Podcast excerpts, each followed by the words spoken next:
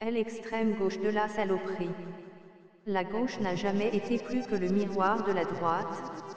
Son supplément d'âme qu'elle peaufine et habille de soi-disant vertu, a toujours été une manière de travestir son hiérarchisme et son paternalisme pour que finalement rien ne puisse se transformer.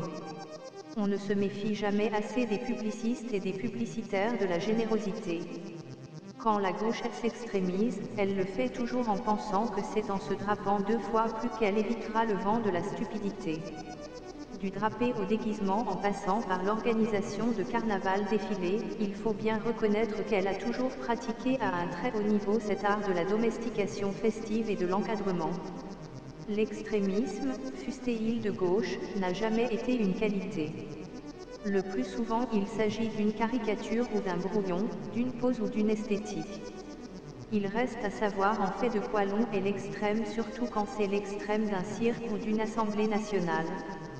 L'extrémisme de gauche est une simulation du pire de la politique et des magouilles infrastratégiques.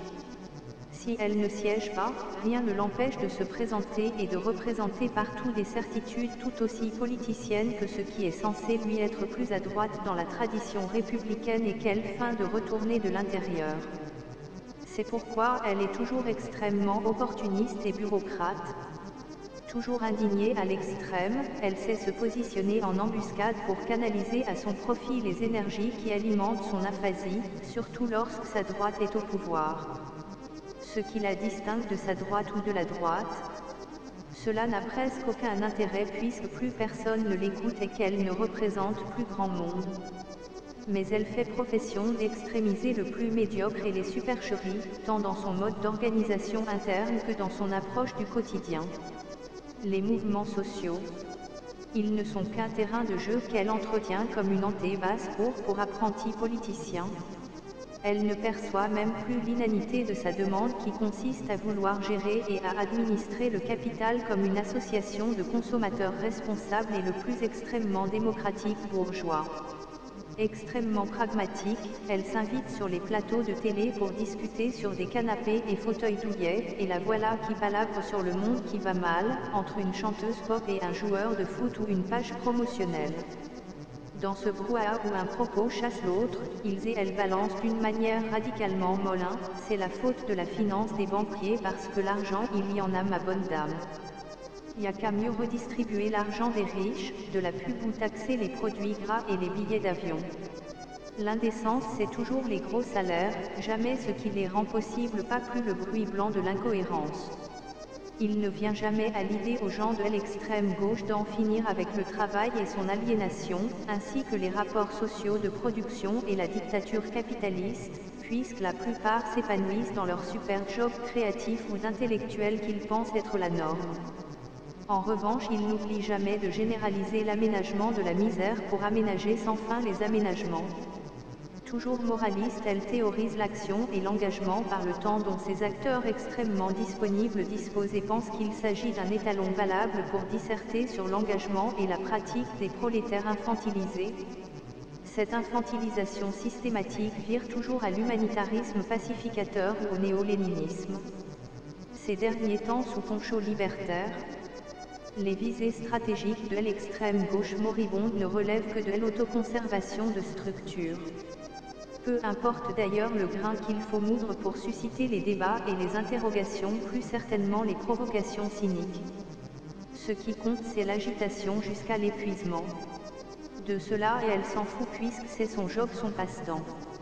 Il importe peu à vrai dire que le grain à moudre soit déjà pourri, pourvu qu'il alimente le commerce frelaté des moulins politiques. Il faut croire que les places sont encore bien chaudes quand elles justifient toujours autant de contorsions sémantiques et des postures tordues. Elle ne se gêne d'ailleurs plus ces dernières années pour convoquer les communautés pétrifiées du monde marchand à ces débats merdiques, comme des putains pour son cauchemar historique qui sent toujours autant la militarisation du travail et la pénurie par la joie à coups de trick.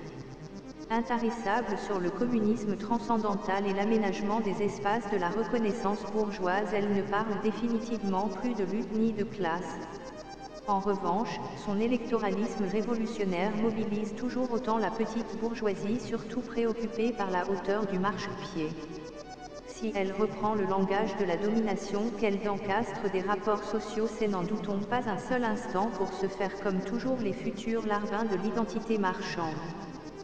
Sous couvert de progressisme c'est le vieux roman de l'interclassisme qu'elle tente de réécrire à chaque fois pour mieux masquer que ses représentants autoproclamés par leur position sociale, ne sont pas plus opprimés sinon le produit du ressentiment et du mercantilisme intellectuel. La pratique de l'extrême gauche du capital nous la connaissons maintenant plutôt bien, elle est liée à la structuration du capital et au marché des discours qu'elle négocie dans les laboratoires de L infamie politique. En titillant comme toujours les frustrations de tous, elle ne se préoccupe que de répondre à la morbidité des individus forcés de devenir du capital humain consommable ou superflu et qui doivent être reconnus comme tels sur le marché.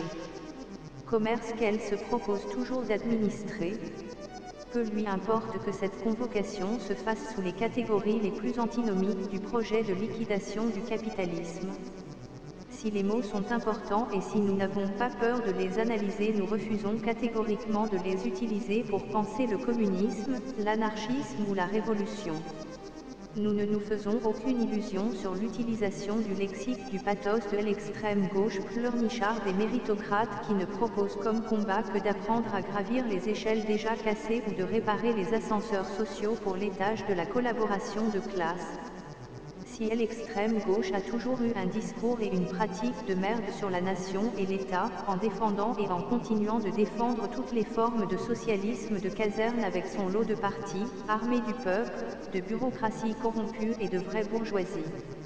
Elle continue ces dernières années à s'enfoncer dans la saloperie la plus abjecte en accompagnant les religieux et donc l'esprit religieux, à défendre le concept de race sous couvert d'antiracisme, à mobiliser autour de l'antifascisme pour mieux servir l'électoralisme et s'éviter une critique conséquente et logique des mesures antisociales dont elle participe en dernière instance par sa légitimation. Quand elle disserte sur le concept de souveraineté celui-ci respire à plein le paix patriote régionaliste et la chiasse nationaliste. En définitive elle morcelle continuellement le projet de transformation totale de ce monde insupportable. Mais peut-on s'en étonner? L'extrême gauche du capital n'est que l'antichambre de la saloperie social-démocrate. Elle ne propose que la rébellion dans l'ordre et pour le même. En cela elle n'est que l'extrême gauche de la saloperie.